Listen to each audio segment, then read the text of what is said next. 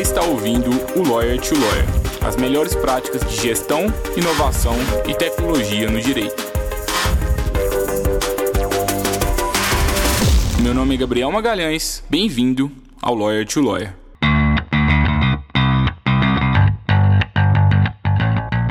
Esse podcast é oferecido pela Free Law, a forma mais segura para que o seu escritório de advocacia contrate advogados online e sob demanda.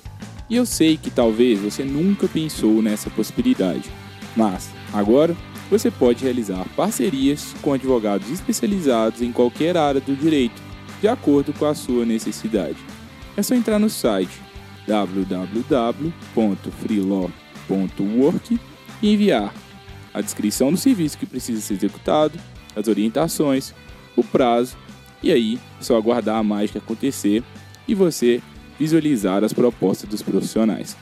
Faça parte agora da nossa comunidade e aumente o portfólio de serviços jurídicos que o seu escritório oferece aos seus clientes. Olá, advogada, olá, advogado. Seja bem-vinda, seja bem-vindo a mais um Lawyer to Lawyer da Freeló. Estamos começando o episódio 41 do Lawyer to Lawyer e é um prazer estar aqui com vocês novamente. Meu nome é Gabriel Magalhães e hoje eu tive o prazer de receber um dos maiores especialistas aí de, de tecnologia e inovação é, aplicada à advocacia. É, eu conversei com o Vitor Cabral Fonseca. Ele é especialista de inovação é, e ele é advogado, é, coordenador aí do, do projeto Think Future, do Tosini Freire Advogados, que é o primeiro programa de inovação estruturado por um escritório full service brasileiro. Como advogado, o Vitor atende clientes de base tecnológica, grandes empresas interessadas em Open Innovation e também e startups. Ele é graduado em Direito pela Faculdade de Direito de Ribeirão Preto da Universidade de São Paulo. Ele é mestre em Direito dos Negócios e Desenvolvimento Econômico e Social pela FGV São Paulo e ele tem certificado aí pela Singularity University em Inovação Exponencial. Além disso, ele é professor de Direito em Startups no INSPER, em São Paulo. E, por fim, o, o Vitor também ele é coautor do livro Direito das Startups, que provavelmente vários de vocês já leram, é o primeiro livro doutrina sobre o tema no Brasil, foi publicado em 2018 pela editora Saraiva. E o Vitor também escreve vários artigos aí sobre as interações entre direito, tecnologia e inovação. É, ele também é mentor do Legal Geek, lá do Reino Unido, e também do programa Law Without Walls, da Universidade de Miami. O episódio de hoje está incrível, só pelo, pela descrição aí do um pouquinho da trajetória do trabalho do Vitor já dá certamente da vontade para escutar o episódio até o final. Mas contextualizando um pouquinho o que a gente tratou hoje, né? É, o Vitor falou muito sobre os desafios de inovação em grandes escritórios de advocacia. Então ele foi realmente muito aberto, muito colaborativo e falou compartilhou conosco aqui informações que certamente outros escritórios de advocacia teriam medo, queriam provavelmente queriam deixar tudo em sigilo. Então ele explicou como que funciona o programa de inovação do Tosini Freire, e ele trouxe dicas práticas para te ajudar a encontrar a solução ideal para o seu escritório de advocacia. E aí ele ainda traz várias, é, várias provocações aí para você, colega advogado. Então, o que, que será que você precisa de aprender aí nos próximos anos para que você continue sendo relevante no mercado? Quais livros e conteúdos você deve buscar? Será que você precisa de aprender sobre programação? E o que, que é o direito da tecnologia? E em tempos aí de carros autônomos, né, o que, que as usinas nucleares e os elevadores podem ensinar aí os operadores de direito a encontrarem soluções jurídicas para soluções complexas aí, como as das tecnologias parecidas aí com os carros autônomos. A gente tratou de tudo isso no episódio de hoje. O episódio está muito bacana, eu tenho certeza que vocês vão gostar. E eu já vou sair daqui para deixar vocês logo com o episódio, para vocês conhecerem mais sobre a trajetória do Vitor. Aproveitem. Até logo.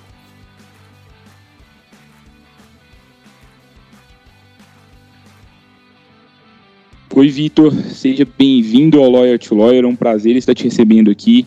É, você é um dos maiores nomes do Brasil no que se trata de inovação na advocacia. É, estou doido para conhecer mais sobre os projetos que você está liderando, sobre o Think Future tenho certeza que você vai agregar bastante aí para os colegas advogados que estão nos escutando. Oi, Gabriel, é, tudo bem? É, eu que agradeço a oportunidade de poder conversar com o público, conversar com você, participar do podcast aí. Eu acompanho é, há um bom tempo. É, espero poder contribuir e assim a gente faz um trabalho que possa construir conjuntamente o ecossistema de inovação no direito. Obrigado, Vitor. Conta um pouquinho para a gente como que você começou né, a se envolver com a inovação. Você sempre, desde o início da advocacia, se considera, se considera inovador? É, me considerar inovador, é, eu não sei se eu sou a pessoa que poderia julgar isso, mas a gente tenta, né? Vou contar um pouquinho do meu histórico, é, como que eu optei por seguir carreira especificamente nesse tema. É, eu comecei lá atrás como pesquisador do ecossistema de direito startups, né? É, entendendo ali quais eram os desafios jurídicos dessas empresas, o que, que elas enfrentavam no seu dia a dia, o que, que os empreendedores brasileiros podiam é, ou precisavam se preocupar para prosperar com uma maior segurança. É, ali eu ainda não estava advogando, eu estava na parte acadêmica, fazendo pesquisa, fazendo publicações, escrevendo sobre o tema. É, iniciei um mestrado é, também dando continuidade a essa linha de pesquisa. Ele era especificamente sobre startups em algum momento a gente pivotou né, para um tema mais relacionado à tecnologia e, e o ensino do direito. É, e, naturalmente, ao assumir uma função aqui no escritório de advogado do ecossistema de startups, né? Eu sou um generalista, não sou especialista em nenhum tipo de, de direito, né? Nenhuma área do direito específica, como tax, como trabalhista, como é, é, corporate. Eu sou um generalista da, dos principais desafios que startups enfrentam no seu dia a dia e aos poucos eu também fui assumindo de uma maneira natural a função de um agente de inovação dentro da organização em que eu trabalhava e trabalho até hoje, que é o Tosini Freire. Né? Em julho de 2018, as histórias acabam se confundindo, né? Minha história e a história do escritório, porque a gente opta ali, naquele momento, em julho de 2018, por estruturar um programa de inovação é, específico para o escritório, que foi oficialmente lançado em setembro do mesmo ano, né, 2018, e eu fui convidado a trabalhar como coordenador desse programa. É o momento ali que eu deixo de atuar é, fortemente como advogado de startups e passo a ser, de fato, alguém que está se dedicando à inovação interna do, do, do escritório. É, então, meu histórico ele passa ali por uma fase de, primeiro, um contato do, como acadêmico com o ambiente de startups, depois como advogado de startups e agora como alguém que busca aprender no ecossistema de startups formas de inovar e transformar a nossa profissão. Né? Por isso que hoje eu estou aqui é, fazendo esse trabalho no escritório, não sou a única pessoa que faz isso aqui, é, estou à frente do nosso programa, mas é, a nossa ideia de fazer para a organização como um todo, inclusive para o ecossistema como um todo. Né? Apesar do nosso programa ser um programa de inovação interna, ele tem uma atuação muito forte, é, um dos seus objetivos principais, inclusive, é contribuir para um desenvolvimento mais seguro do empreendedorismo, da tecnologia e da inovação no Brasil. Então, esse é um pouco do meu histórico, que apesar de ter começado mais no meio acadêmico que no profissional, hoje minha história acabou se confundindo um pouco com a trajetória do Tosini Freire nessa temática e nos trouxe até onde a gente está nesse momento em que a gente está conversando. Legal que você passou ali por diferentes diferentes cenários, né? Primeiro no, na vida acadêmica e estudou inovação, depois realmente se tornou advogado de startups e agora liderando realmente um programa de inovação. É, e o que me, me chama atenção né, é a magnitude que é o Tosini Freire. Como que lidera a inovação em uma estrutura tão grande como essa? É, um pouco do histórico do escritório, tá? A gente completa esse ano 43 anos de existência. A gente tem, sim, mais de mil pessoas trabalhando aqui. Dentre essas mil pessoas, aproximadamente metade, um pouco mais da metade, são é, advogados é, de formação e atuantes, né, realmente que trabalham nos casos participam no dia a dia ali de grandes operações e tal, e somos full service, né, é, o que significa que a gente está em todas as áreas do direito, a gente é capaz de prestar o serviço em todas as áreas do direito é, com a excelência que nos trouxe até aqui. Só que ao mesmo tempo que é um escritório não muito recente e um escritório de grande porte é, no Brasil, a gente também tem uma afinidade muito grande com temas, assuntos e estratégias inovadoras desde sempre. E aqui eu não estou falando só de iniciativas relacionadas ao nosso programa de inovação ou que fazem parte ali da estratégia específica de inovação do escritório, mas alguns movimentos pioneiros que, que fizeram parte da história do escritório até então. Né?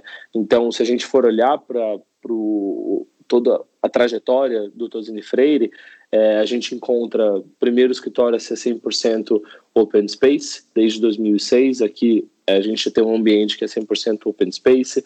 Nós somos também o primeiro escritório a ter uma área específica para atendimento de startups e inovação, isso lá em 2016, começo de 2017. Então, é, algumas atitudes que a gente tomou, algumas iniciativas que a gente conseguiu implementar ao longo dos nossos 43 anos de existência, não somente a fundação do programa de inovação, tornou a tarefa de inovar nessa realidade atual, não diria que mais confortável, mas mais natural para um escritório como o nosso. Né? Então, a gente conseguiu reunir elementos de excelência, de uma história é, é bem desenvolvida, não muito recente, de muito tempo ali no mercado e ao mesmo tempo também ter é, um olhar mais criterioso, mais atencioso para o que a gente precisa fazer para continuar nesse nível de excelência por todo o tempo de existência do escritório. Se preparar não só para um futuro, mas para diferentes possibilidades de futuro. Então, é, trazer um programa de inovação para um escritório como o Tosini Freire, ele tem desafios? Tem. Né? Toda inovação ela é cheia de desafios que precisam ser superados, é, de todas as naturezas. Aí depois eu posso até contar um pouquinho de como que a gente tenta resolver é, esses desafios. Mas mesmo assim, é, é apesar de ter muitos desafios, é uma coisa que foi muito natural para a gente e sai muito bem. O fluxo aqui de trabalho permite esse tipo de trabalho, esse tipo de iniciativa, esse tipo de, de atividade que é realmente comportar aqui dentro de um escritório tradicional brasileiro um programa de inovação dedicado a planejar essas diferentes perspectivas de futuro. Eu acho legal você estar tá trazendo isso, porque hoje a gente está vivendo uma bolha, né? E hoje todo mundo está falando sobre transformação digital e realmente tem que se falar sobre isso, porque é preciso que os escritórios se preparem para essa nova realidade. Só que a verdade é que a inovação vem muito antes disso, né? Então, igual você trouxe, se desde 2006 o escritório já está pensando de, está pensando em, em, realmente otimizar a, o trabalho interno e otimizar, é, trazer realmente práticas inovadoras, como o próprio Open Space. Depois, quando chega as novas tecnologias, talvez o processo é bem mais fácil. É, do contrário, né, se o escritório nunca pensou em nada antes e agora falou assim, ah, agora eu quero implementar novas tecnologias, talvez o desafio vai ser muito maior. Não sei se você concorda.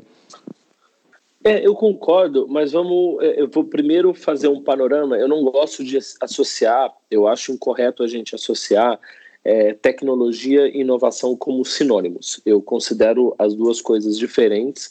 É, uma boa parte do, do meio profissional e acadêmico específico de inovação também considera essa, não sei se uma ciência, mas uma área à parte que para de pé sozinha, né? Peter Drucker já falava disso, Schumpeter falou disso, o Christensen, inclusive, que morreu recentemente, agora a gente está gravando esse episódio em fevereiro de 2020, morreu agora faz algumas semanas. Então, é, a inovação ela para de pé sozinha, sem, sem a necessidade de se associar à tecnologia. Claro, o desenvolvimento tecnológico, o surgimento de novas tecnologias, ele tem ali uma relação muito íntima com o que a gente chama de inovação. É uma grande parte da inovação também envolve tecnologia, mas eles não podem ser considerados sinônimos. Mas usando o exemplo, agora sim como exemplo, a tecnologia e o direito não é uma relação nova. É isso que a gente precisa entender é, nesse momento. É, por exemplo, muito do que a gente lê hoje ou que a gente tem contato de material hoje em dia considera um momento sem precedentes, inclusive chamam isso de advocacia 4.0, que é um tema que eu particularmente não gosto muito, não gosto muito desse nome, é, porque é, é uma tentativa de se estabelecer fases, quando na realidade a gente tem todo um histórico que vai sendo construído ao longo do tempo, é, e também fica difícil a gente virar a chave para quando vai ser a 5.0, né? Nunca sei se a gente ainda está na 4, se a gente vai para 5 quando a gente saiu da 3 ou se a gente está na 3,5. Então eu prefiro colocar ali como uma interação entre inovação e direito, que hoje vive um momento diferente, mas não é algo recente. Então eu gosto de trabalhar com dois exemplos. Vamos pegar ali a questão da tecnologia para poder ilustrar esses exemplos. O primeiro ponto disso é o que eu chamo de direito da tecnologia, tá? Que não é uma área específica do direito, mas basicamente é a sociedade se transformando, gerando desafios para o profissional do direito que envolvem tecnologia. Um exemplo, Hoje fala-se muito de carros autônomos, né? É um novo elemento, é uma nova tecnologia que vem sendo introduzida aos poucos na sociedade e isso gera uma série de discussões jurídicas, é um movimento legislativo, regulatório que objetiva dar as respostas a esses desafios jurídicos. Isso é um, é um exemplo do que eu chamo de direito da tecnologia. Isso não é novidade. Por que não é novidade? Porque desde que o mundo é mundo, o ser humano desenvolveu novas tecnologias. Quando lá atrás a gente inventou um machado e entendeu que ele tem diferentes aplicações, inclusive algumas homicidas, por exemplo, na sociedade, a gente proporcionou, estudou e proporcionou e resolveu quais eram as respostas jurídicas para essa nova tecnologia.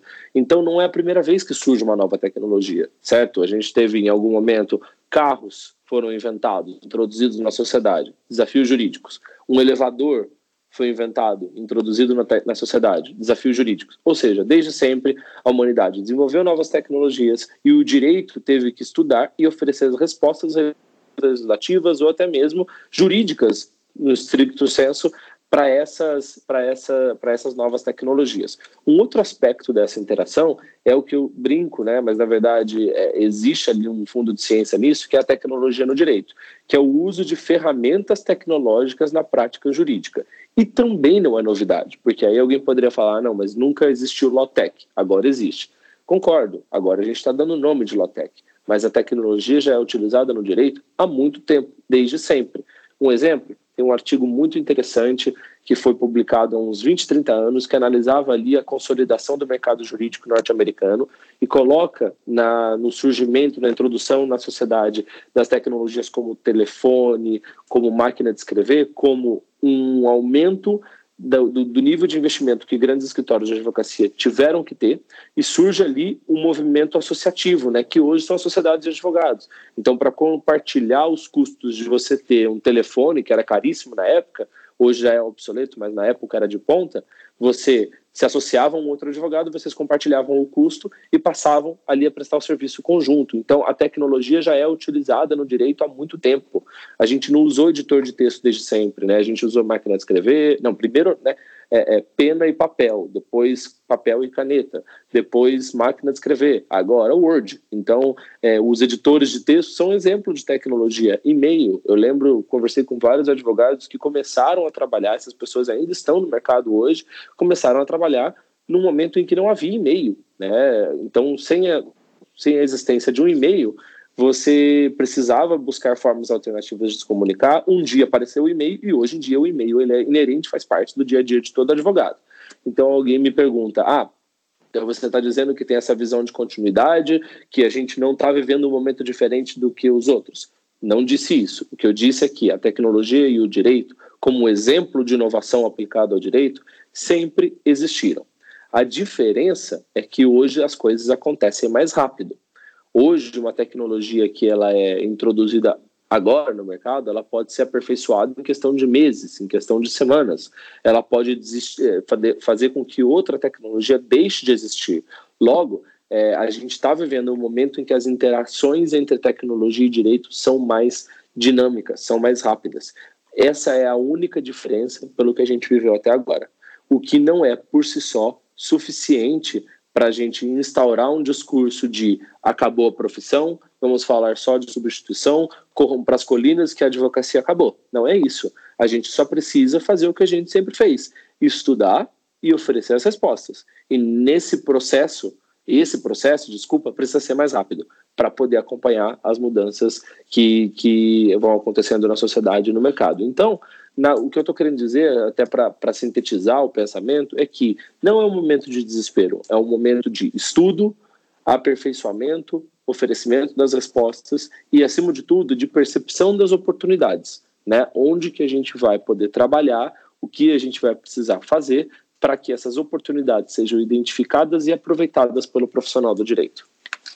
Legal, Vitor, eu concordo bastante com você. Tem outros podcasts aqui da Freeló, a gente sempre fala que antes de buscar alguma tecnologia, é muito importante que você entenda muito bem qual é o problema que o seu escritório tem, como que você vai resolver esse problema, ou seja, antes busque inovar, ainda que seja com uma planilha do Excel, para que depois você busque algo mais mais automatizado, algo mais robusto para aquele problema, senão você vai estar gastando mais dinheiro em um problema que você poderia ter resolvido de uma forma mais simples. E isso, vários escritórios eu acho que estão pecando por isso, porque eles estão buscando muitas tecnologias, mas na verdade eles estão com problemas básicos estruturais de gestão, de cultura ali da, do escritório, e eles estão ali realmente buscando apenas a pontinha do iceberg para resolver o problema deles. É, eu concordo 100% com isso, tá? É, eu vou explicar, mas na realidade isso não é um problema exclusivo do direito. O problema de, dessa questão de identificação de desafios para proposição de soluções, ele é um problema que ele é existente e pertencente a qualquer grande organização que quer inovar. É, então a gente tem um, uma vontade muito grande de entrar em contato com soluções a gente tem um, uma curiosidade pelas soluções maior do que a nossa curiosidade pelos problemas. E isso para um projeto de inovação, ou para um programa de inovação, ou para uma, uma iniciativa de inovação aberta ou fechada em grandes organizações é bastante sintomático. Eu costumo brincar, uma vez eu estava dando uma aula e aí eu, pedi para as pessoas abrirem um buscador lá na internet e digitar Lawtex e abrir a aba de notícias do buscador todas as notícias da primeira página, e olha que eu nem fui para a segunda, mas todas as da primeira página resultaram em reportagens sobre as soluções que estavam sendo disponíveis no mercado, e não sobre processos e os problemas que, que essas soluções buscavam resolver. Ou seja, é, é, hoje o foco das empresas, o foco das organizações, o foco, e aí, eu, assim, eu estou ampliando a linha de raciocínio para além do direito, tá? É, é pela solução quando na verdade ela tem que ser no problema. Quais são os problemas que essas organizações enfrentam e que devem ou podem ser resolvidos com tecnologia, com ferramentas ou com a contratação de uma startup, de uma legotech, de alguma outra empresa para resolver aquela questão. Então, baseado nisso, a gente já pode ter uma noção muito rápida do que é o mercado hoje. Quer inovar, quer inovar, quer inovar, tá cheio de legotech, a gente abre o radar da B2L, que é um, um baita exemplo disso, né? Cresce exponencialmente essa, esse radar, a gente vê cada vez mais empresas ali se credenciando, se associando, o que significa que um número crescente de lotex que vão surgindo no mercado e, e há pouco trabalho no sentido de identificação das, dos problemas que você tem, dos desafios que você tem, para só depois buscar soluções. Esse é um erro é, crasso de qualquer programa, qualquer projeto de inovação, não só jurídico. Estamos falando de inovação em grandes organizações, seja inovação aberta ou inovação fechada, a gente precisa olhar para os problemas antes de olhar para as soluções. Legal, Vitor. E pegando esse seu olhar assim sobre inovação e sobre essas low-tech, sobre as tecnologias no mercado, como que você está liderando esse programa de vocês aí de inovação? É, se você puder compartilhar, como que é mais ou menos assim um, a sua rotina, o seu dia a dia? É, e como que você acha que outros escritórios também podem estar buscando por essas novas tecnologias de uma forma mais assertiva?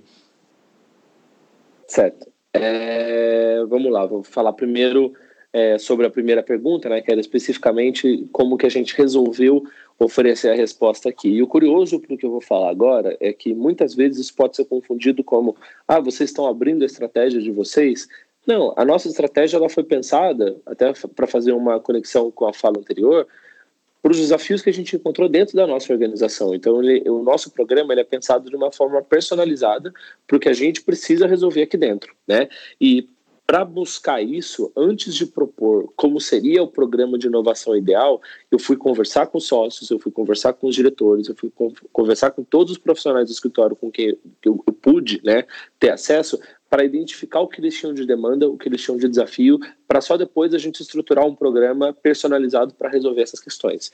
E aí surge o Think Future, que é o nome do nosso programa, em setembro de 2018, com uma proposta que pode ser sintetizada em dois grandes trabalhos: mudança de cultura e transformação digital. Nós não somos um programa ou uma área que objetiva e busca substituir as áreas de TI, de operações ou alguma área jurídica.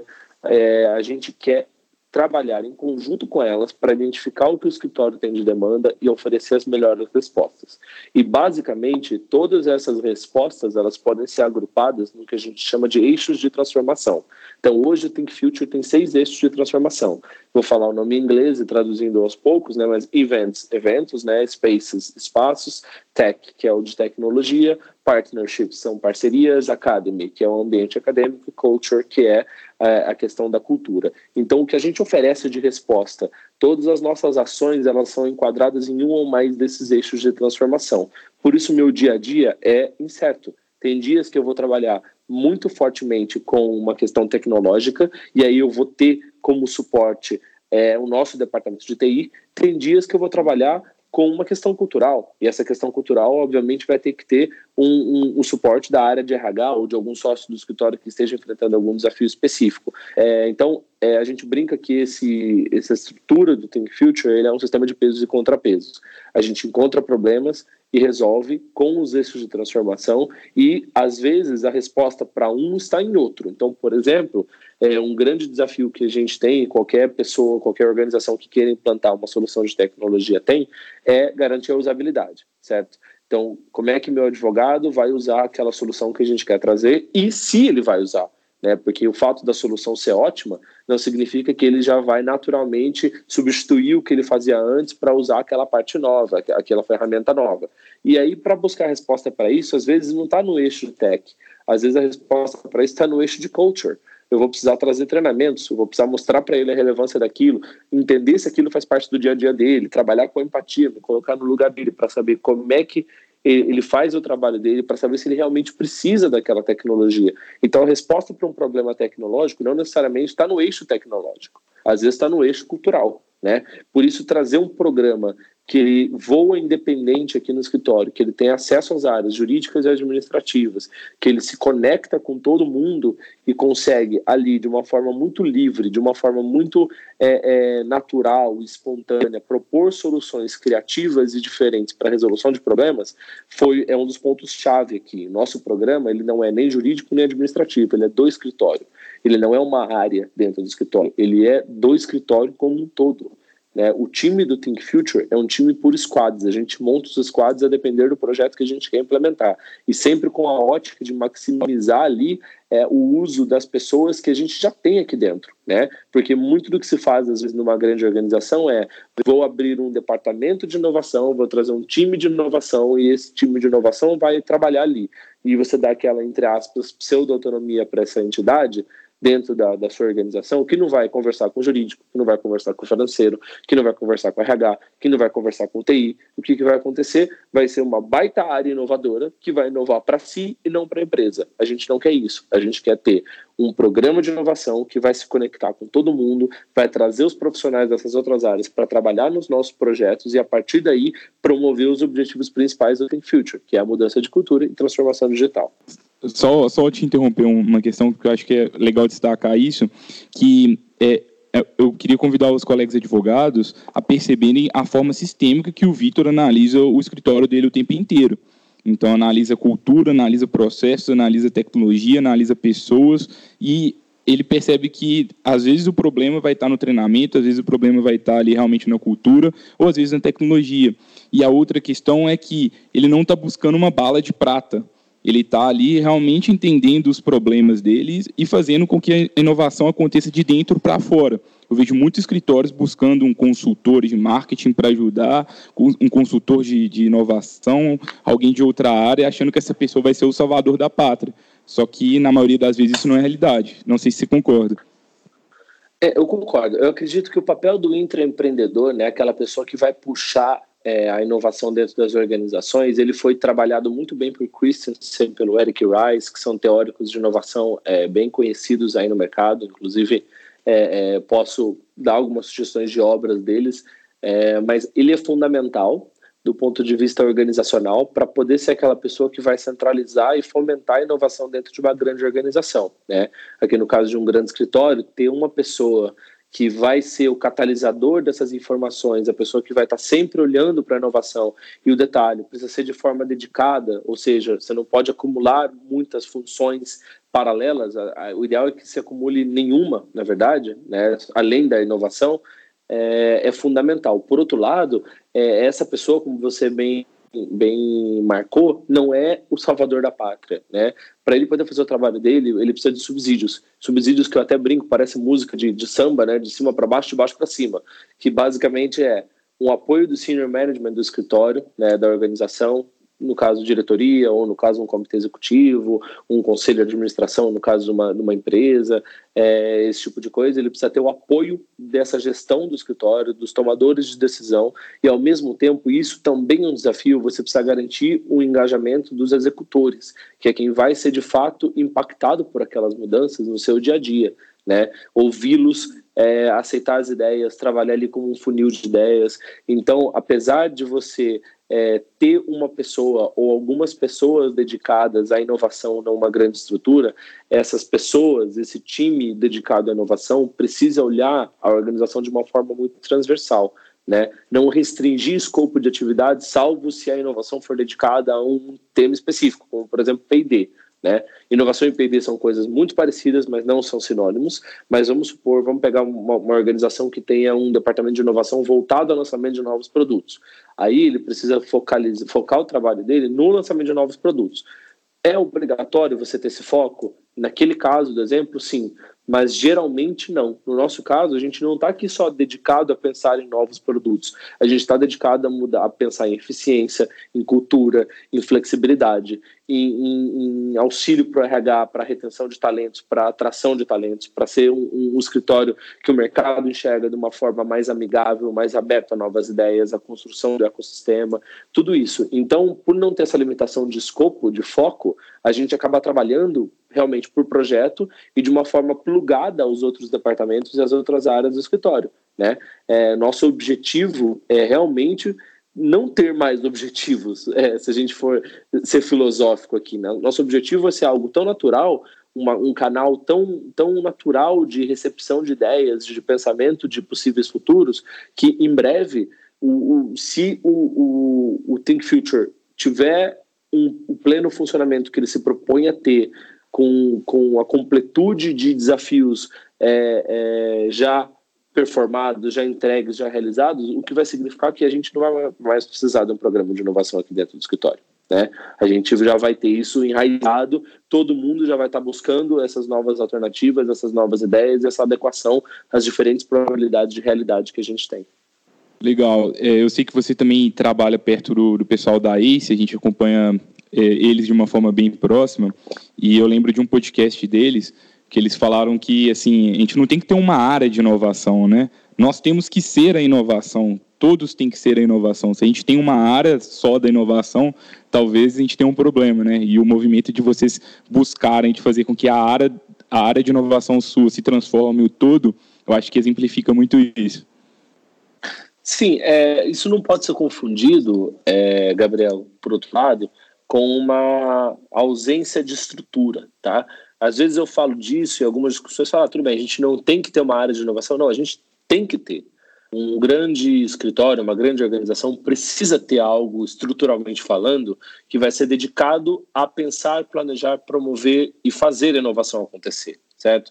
É, por outro lado, o que eu estou querendo dizer é essa área de inovação ela tem que ter uma conexão forte e envolver as outras áreas também. É um pouco diferente. Para a inovação funcionar, ela precisa de uma estrutura interna, tá? Tem um, um artigo muito interessante que eu posso compartilhar para você, pra, se você quiser também indicar ali para pro, os ouvintes, é um artigo de uma diretora de inovação de um escritório global, né, com, com, sede nos Estados Unidos, que ela fala ali dos desafios de se estruturar uma iniciativa de inovação dentro de um escritório para que os projetos consigam sair do papel, de fato acontecer. Né? Então, é, a transversalidade, essa questão de se plugar as diferentes áreas e departamentos do escritório, não pode ser confundida com uma ausência de estrutura. Né? Essa estrutura é necessária, você precisa ter um time dedicado a isso, é importante que seja um time 100% dedicado a isso ou 99% dedicado a isso, para que a gente não tenha ali confusões de prioridades, né? é, ou seja, precisa ser um time que precisa ter a inovação como prioridade, seja ela qual objetivo ela tiver dentro da organização, mas é um time que precisa ter portas abertas e, e, conexão com a organização como um todo ou com outras áreas a depender do seu principal objetivo ali. Legal. Eu acho que não adianta você ter só uma cultura inovadora se os procedimentos ali não estão fomentando inovação, né? Acho que tem que estar tudo integrado. É, e, assim, pegando tudo isso, como que você acha que um escritório pode criar algum programa de inovação e grande parte dos, dos ouvintes aqui que estão nos escutando tem escritórios aí bem menores do que o, o, o Tozini Freire e é difícil a gente ter uma equipe exclusiva para isso a maior parte deles, inclusive, me relata que eles precisam se desdobrar entre a advocacia, audiências, a rotina já bem desgastante da advocacia e também buscar a inovação. Como que você acha que eles podem é, vencer esse desafio? O primeiro passo é, é você olhar para dentro, certo? Você, se você for um escritório menor, um escritório boutique, um escritório médio, às vezes um time dedicado 100% à inovação não faria sentido, concordo, tá?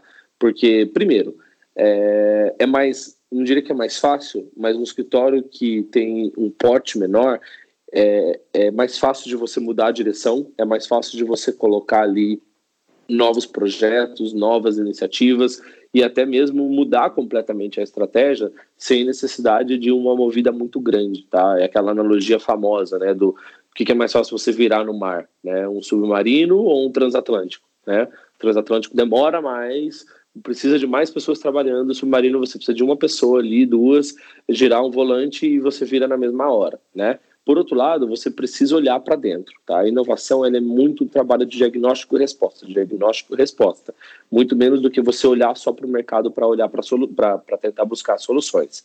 Então, sempre de uma maneira crítica e analítica, ver onde você pode melhorar, e a partir do momento que você identifica essas demandas de melhora, aí sim você busca soluções. Você não precisa, no escritório menor, no escritório médio, ter um time para isso. É uma ação pessoal.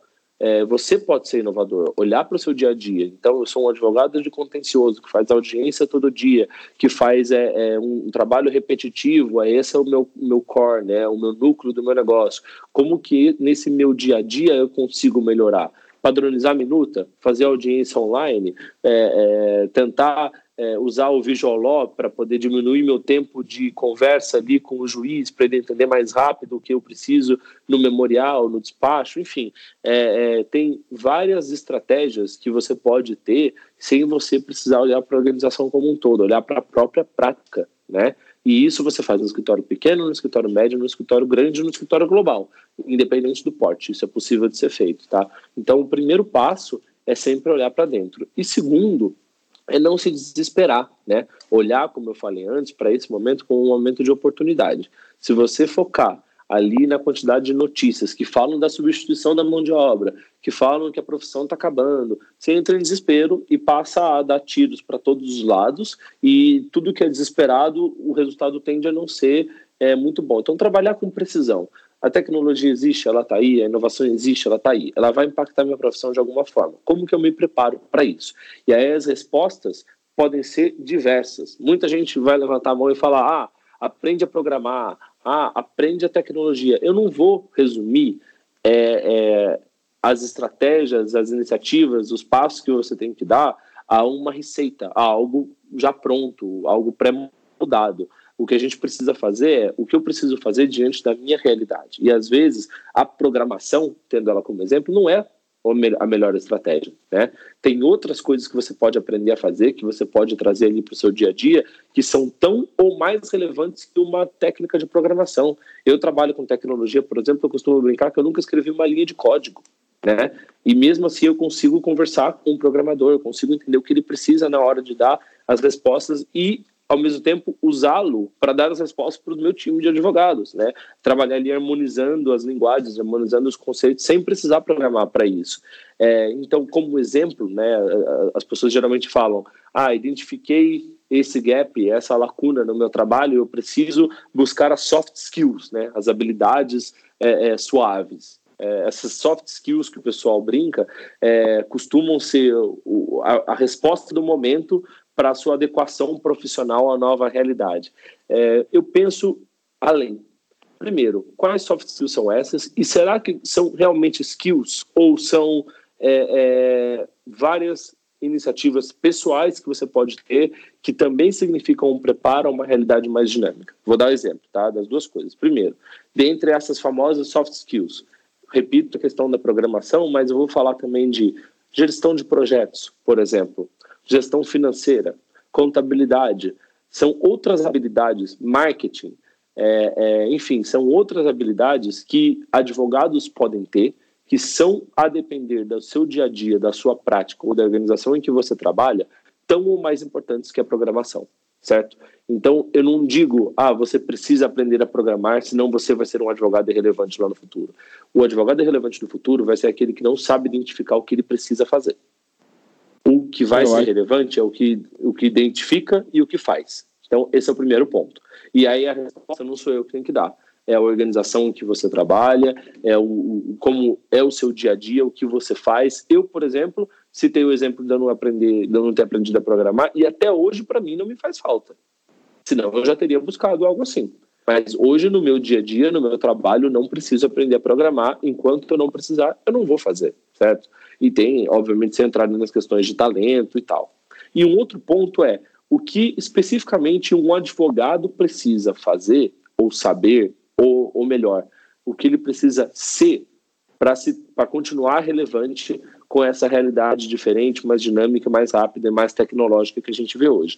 E aí não é só habilidade, Gabriel, a gente está falando de outras coisas também. Tolerância a erro, inteligência emocional, empatia, foco no cliente. São um monte de coisas que a gente vê hoje sendo discutidas na inovação como um todo, que podem ser utilizadas por advogados, ou melhor, elas devem ser utilizadas por advogados. E o pior, isso você não ensina, isso você não aprende num curso, isso você aprende trabalhando dentro de si o que você precisa fazer. Então, volto ali no meu mestrado, que foi sobre tecnologia e ensino jurídico, é, é, ali a gente identificou que o principal problema que as faculdades de direito têm hoje é justamente é, é, como preparar pessoas para o mercado de trabalho. E quando eu falo de mercado de trabalho, não estou falando só do meio profissional, é o acadêmico também, né? Como, como preparar profissionais e acadêmicos que sejam tolerantes ao erro, que consigam trabalhar com outras pessoas, que consigam pensar empaticamente do outro lado, pensar quem que vai ser seu interlocutor, o que, quem a sua decisão afeta, seja essa pessoa um cliente, seja um réu, caso você seja juiz, ou seja um leitor de um artigo acadêmico, a questão da empatia é fundamental, porque isso não basta você trazer no currículo uma mudança super inovadora, trazer uma disciplina para ensinar inteligência emocional. Não, isso você ensina com exemplos. Né? Você ensina botando a pessoa para trabalhar, você ensina incentivando é, a participação dessa, desse indivíduo, desse aluno em outros lugares. Então, o desafio da transformação no direito hoje, ele passa, sim, por ferramentas, skills e habilidades, mas ele também passa pela, pelo famoso preparo pessoal que a pessoa tem que ter para ser atuante nesse dia a dia, porque se você não tiver isso, e pior, advogados normalmente não têm esse tipo de, de preparo, vai ser muito mais difícil para você sobreviver nessa realidade. Fica aí uma outra dica também, é o livro da professora Michelle De Stefano, ela é da Universidade de Miami e também é docente em Harvard.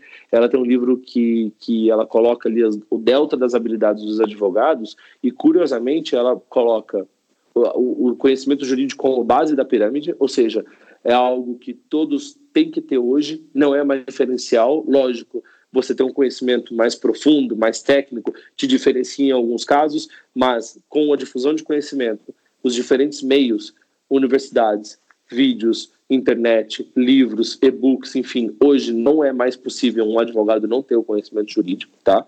É, e aí ele começa a se diferenciar com, primeiro, as famosas soft skills, né? Entender ali programação, marketing, gestão de projetos, é, é como tecnologia, enfim, entender diferentes áreas numa interdisciplinaridade, e o, mas o diferencial de fato começa com questões como empatia, inteligência emocional e, acima de tudo, no topo da pirâmide está a capacidade de você inovar com foco não só na sua organização, mas como no seu destinatário, né? Que é quem vai receber aquele serviço, seja essa pessoa um cliente, uma outra parte, quem vai estar em contato com você de fato, né? Trabalhar com inovação, com foco no cliente, foco no serviço, são as duas, é, é, os dois elementos que estão no topo da pirâmide que a Michelle de Stefano propõe. Então, o desafio é grande, mas não é impossível. Basta ter serenidade, muito estudo, que, dá, que é possível se preparar. É, Vitor, de um lado eu vejo você, você dizendo que tem algumas questões que a gente talvez não vai aprender com livro, né? Vai ser convivência, como empatia, algumas habilidades mais emocionais.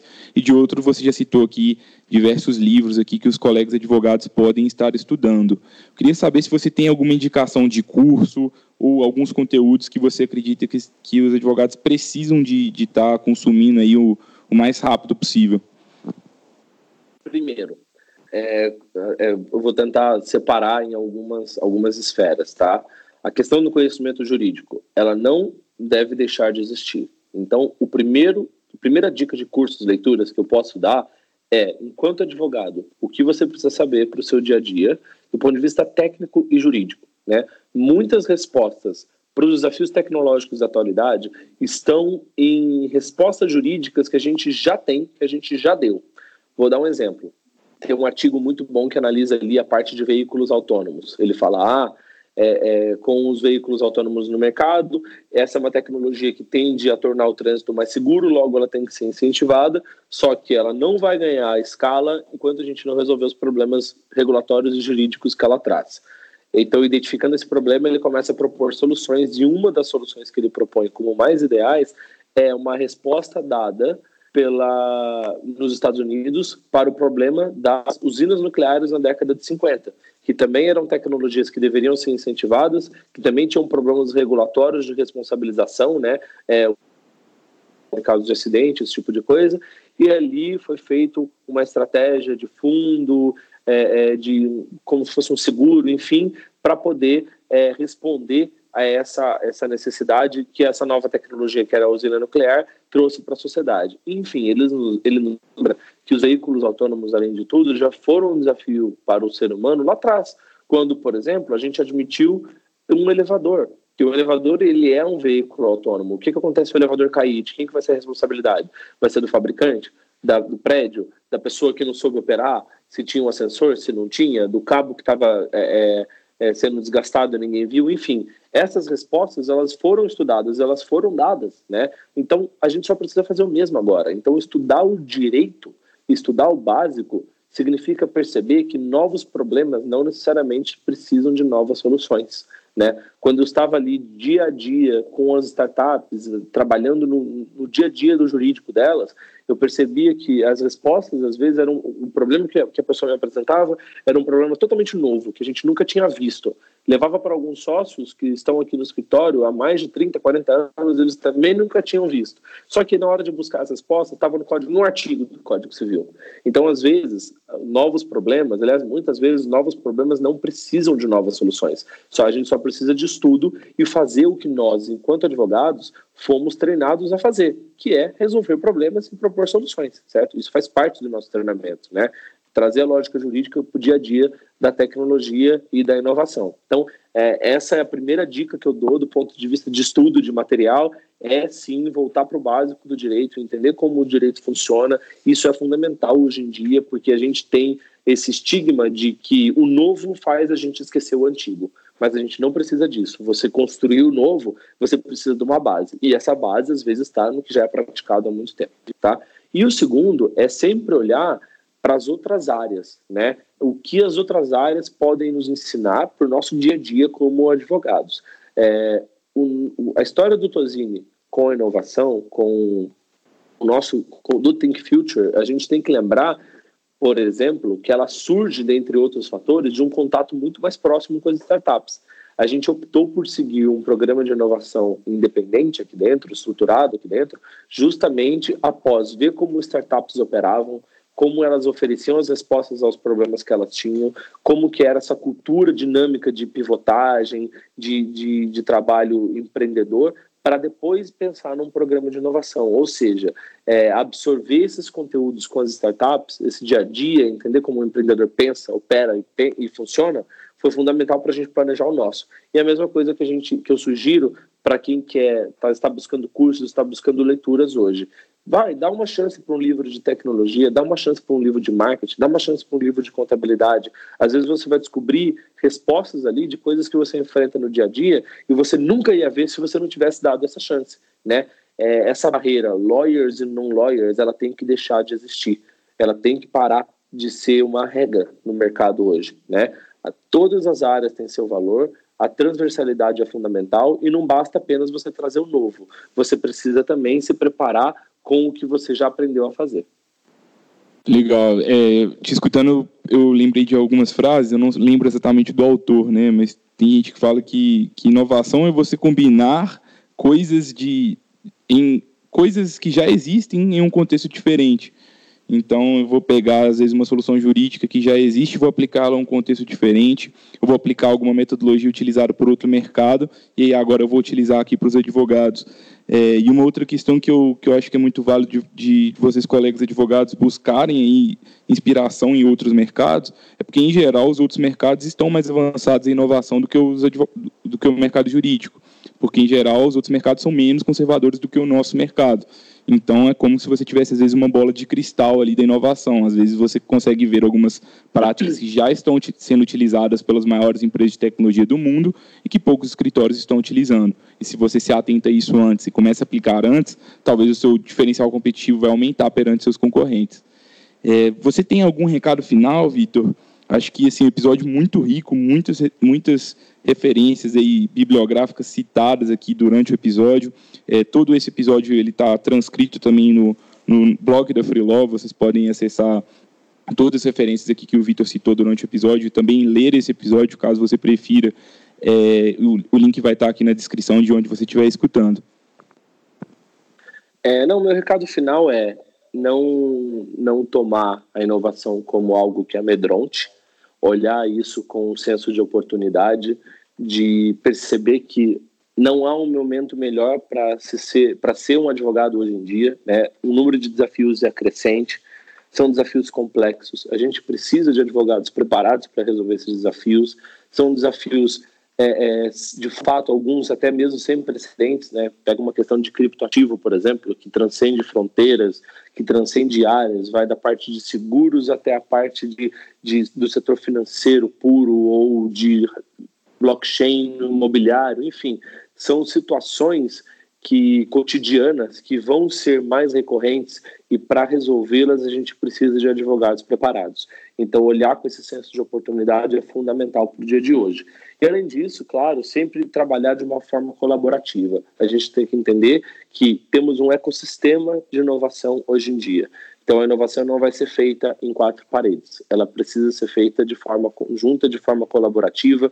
Não é porque temos legal techs que escritórios vão deixar de ser relevantes. Não é porque algumas jurisdições aceitam aquelas é, estruturas alternativas, né, os ALSPs, é, é, como empresas jurídicas propriamente ditas, que os escritórios vão deixar de ser relevantes. Então, a gente só constrói um futuro juntos precisa ali dar a mão, fazer projetos conjuntos, entender que cada um tem sua esfera do mercado e elas trabalham ali com intersecções e entender que tem espaço para todo mundo. O mundo é enorme, né? É, a quantidade de tecnologias disponíveis no mercado hoje é maior ainda e a partir daí tem muita oportunidade para construção e essa construção ela tem que ser conjunta, ela tem que ser colaborativa, tá? Então esses são os dois recados que eu dei e ainda como parte dessa iniciativa do segundo, eu convido a quem quiser conhecer um pouco mais do nosso programa, do Think Future, da história do Tosini Freire ali com inovação, pode entrar no nosso site, é tosinefreire.com.br barra Think Future, ou até mesmo no site do próprio escritório, tem um link lá, é um site específico do nosso programa de inovação, que tem as informações lá. E é claro, entrar em contato com a gente, sugerir projetos, a gente está sempre aberto a novas discussões, eu estou sempre aberto a novas discussões, a olhar para o mercado realmente com essa ideia de que temos um mundo de oportunidades e a gente vai saber aproveitar elas melhor se fizermos todos juntos. Então esse é o recado final. Muito obrigado, Vitor. Acho primeiramente, sim, queria muito te agradecer pela sua generosidade e abertura em compartilhar aí um projeto que para alguns escritórios talvez poderia ser sigiloso, vários escritórios talvez não gostariam de, de compartilhar diversas das informações que você trouxe aqui para realmente agregar valor para os outros colegas advogados que estão nos escutando. E eu acho que essa sua postura diz muito sobre a advocacia colaborativa que a gente precisa cada vez mais nos dias de hoje. E eu acho que é isso que leva a inovação para os escritórios de advocacia. Por isso aí que vocês são aí uma das maiores referências do país é, no que se trata de tecnologia e inovação aplicada ao direito, não é à toa, né? É, também gostaria muito de agradecer a todos os colegas advogados aqui que estão presentes novamente. Se você gostou desse episódio, deixa um review para a gente aí no player de áudio que você estiver escutando. Não se esqueça também de se cadastrar para que você receba as notificações para os próximos episódios do Lawyer to Lawyer. E a gente se vê novamente na próxima quarta-feira com mais um convidado especial. Até logo!